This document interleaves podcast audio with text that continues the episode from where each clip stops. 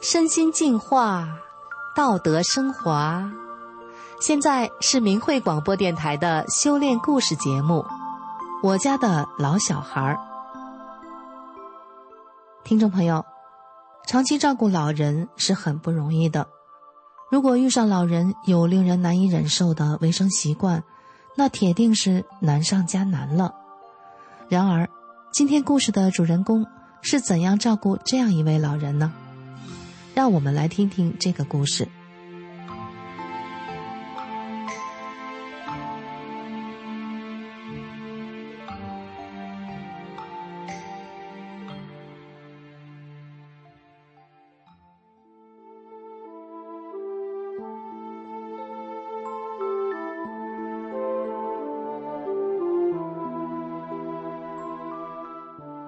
结婚后，我和丈夫一直是和老公公住在一起。丈夫家里是出了嫁的姐妹们在管家的，老公公的工资也是由出了嫁的女儿们保管。家里有个大事儿小事儿的，都是两大一小三个姑子们说了算。丈夫从来都是顺着他们，无论对错都和他的姐妹们站在一边儿。经常是，这个姑子来跟丈夫说。这个月用电多了，那个姑子来说煤气浪费了，不断的有事。更可气的是，丈夫对于姐妹们的说辞，从来都不问我是否是这样，总是姑子们前脚走，后脚丈夫就跟我吵架。家庭矛盾在三个姑子们的管理下不断的激化，我们夫妻关系也一度降到了冰点，因此。我对丈夫姐妹们的怨恨也是与日俱增。再加上自己身体不好，经常病恹恹的，隔三差五的还要在床上躺倒几天，那些日子真是苦不堪言。而这样的日子一过就是十年。一九九九年底，我们从老公公那里搬了出来，此后就基本上和姑子们断绝了来往。在我们搬出来后的八个月里，老公公分别到三个女儿家轮流住了一段时间。后来，原本住上老公公单位三室两厅大房子的二姑子，说好要赡养老公公的，她也不再承诺。最后，老公公被安置在二姑子原来住过的一个地段偏僻的一间旧房子里。其实，几个姑子的房子都很宽敞。但是都没办法和老公公同住下去，最大的原因就是老公公年纪大了，对于个人卫生和一些细节不太讲究，比方说吐痰，他总是早不去晚不去，每当饭菜端到桌子上，就会条件反射般的去卫生间吐痰，每次都很大声，而且要好一阵。老实说，那个声音一般人只要听到。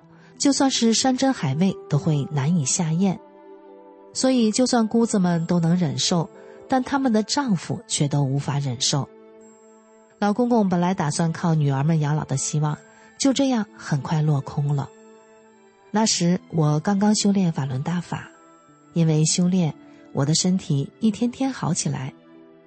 当时因为丈夫外遇，柔弱但又倔强的我，不愿意面对濒临破碎的家庭。和名存实亡的婚姻，又觉得离婚太丢人，只好去了外地打工。可是由于放心不下孩子，没多久我就回来了。回家后才知道，老公公已经和我们住在一起了。虽然当时我心里有很多的不愿意，但我什么也没有说。我努力的按大法师傅讲的真善忍的标准要求自己。尽量做个好儿媳，我对丈夫也温和了许多，不再冷眼相对。随着年龄的增长，老公公吐痰的习惯越来越严重，有时候来不及去卫生间就会吐在地上。而在卫生方面近乎洁癖的我，面对这个难题可真让我备受煎熬。尤其在最初的那些日子，每当老公公吐痰那种声音刚刚响起，我也忍不住的要吐了出来，而且，老公公那些没有吐进水槽的浓痰，就挂在坐便的边上、地上，我不得不拿着报纸用手去抓去擦，因此有很长一段时间，我都没办法在正常的时间吃饭，这让我对老公公渐渐的萌生了嫌弃和厌恶的心。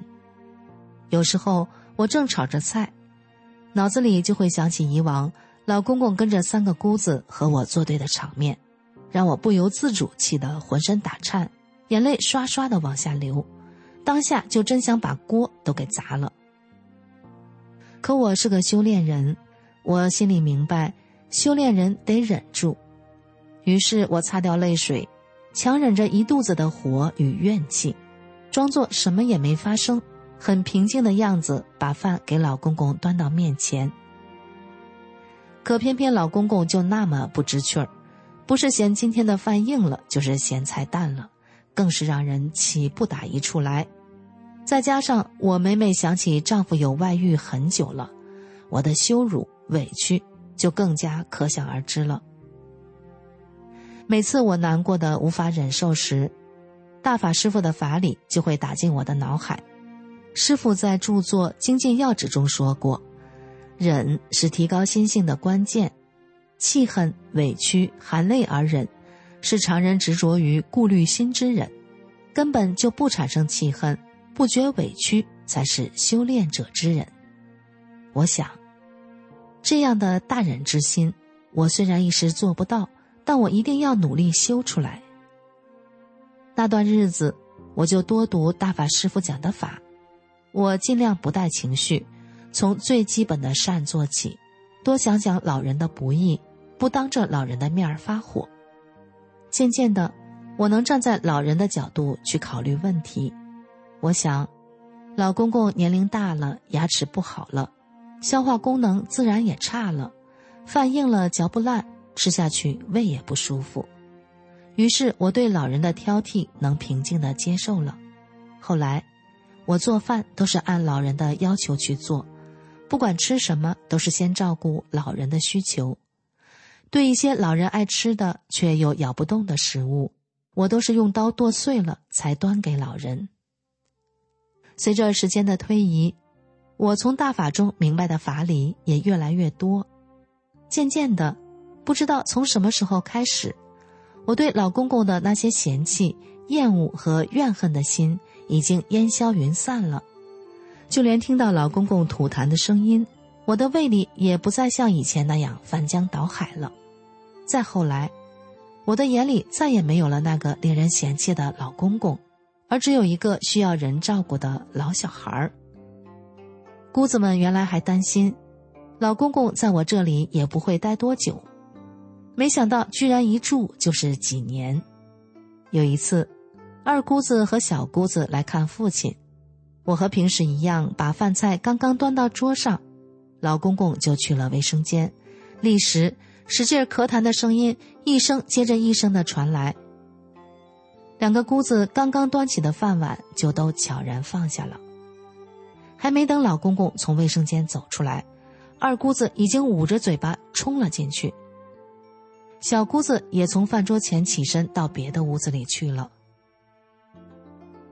从卫生间出来之后，二姑子就冲着老公公发起火来说：“你就不能早一点儿？你就不能忍一忍？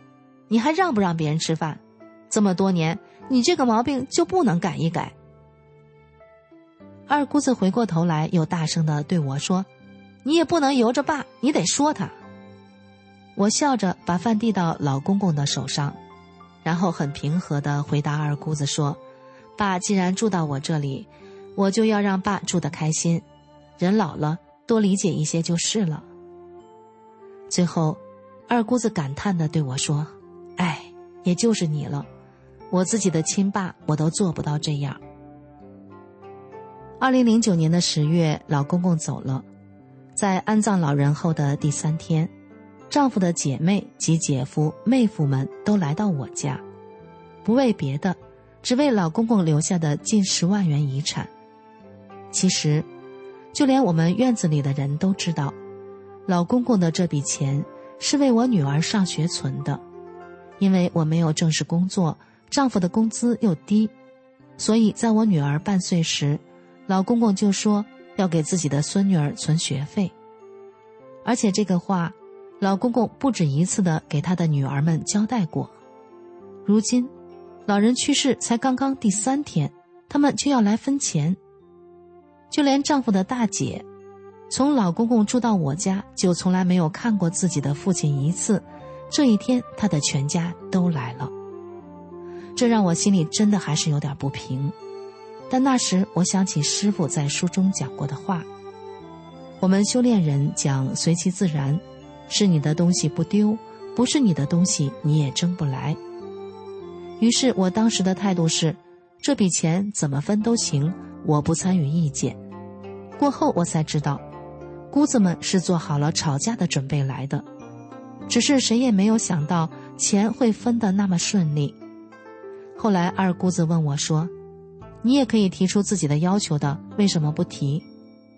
我笑了笑，回答说：“我们师傅不让我们和别人争。”他们从这件事看到了我和以往很大的不同，因为要是在以前，不要说几万元，就是几千元，我也会去争。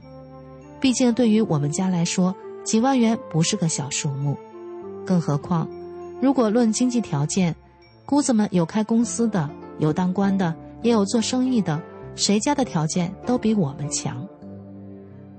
就这样几件事下来，姑子们对我已经是刮目相看。从那以后，几个姑子都像换了个人一样，开始关心我们一家。无论单位上发什么福利，都会给我们送来。女儿大学四年的学费，也都是姑子们给掏的，不让掏都不行。最让我感动的是，去年底。姑子们无论如何都要为我买份养老保险。我说什么也不让，但是几个姑子执意要买给我。看他们那样真诚的举动，我真的很感动。我知道，这都是大法修炼给我带来的福分啊。